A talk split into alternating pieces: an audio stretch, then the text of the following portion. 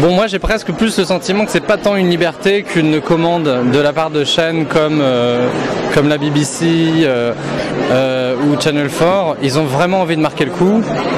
et aujourd'hui, on a des chaînes comme Canal et Arte qui décident d'avoir une politique de production qui est vraiment liée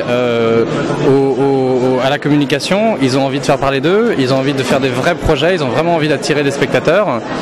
Donc on s'approche quand même beaucoup de ce genre de sujet-là. Il y a eu Sous les bombes à Luchon qui a fait énormément parler de, lui. Euh, et puis euh, voilà, on a eu Djihad sur Canal, on a eu euh, qui est aussi quand même grosse production avec beaucoup d'argent. Après c'est un, film avec des points de vue croisés, c'est pas le même traitement, c'est encore autre chose.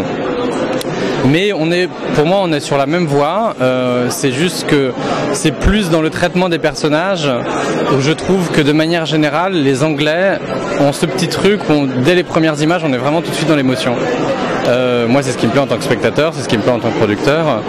Et euh, on est nous encore, je pense, trop dans le traitement politique, dans la mécanique sociale ou et je pense que l'émotion, euh, c'est ce qui fait le plus important quand on est spectateur. On se pose pas la question de savoir si euh, la télé l'a fait avant ou après, ou, si ce diffuseur-là a eu du courage ou pas.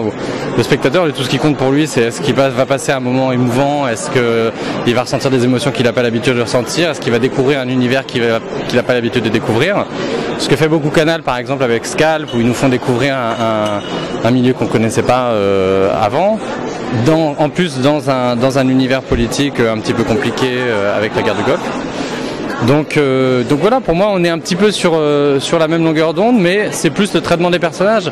Faut pas oublier, encore une fois, nous, on voit beaucoup de très bonnes fictions en France. Je défends un peu ma paroisse, mais on voit beaucoup de très bonnes fictions en France.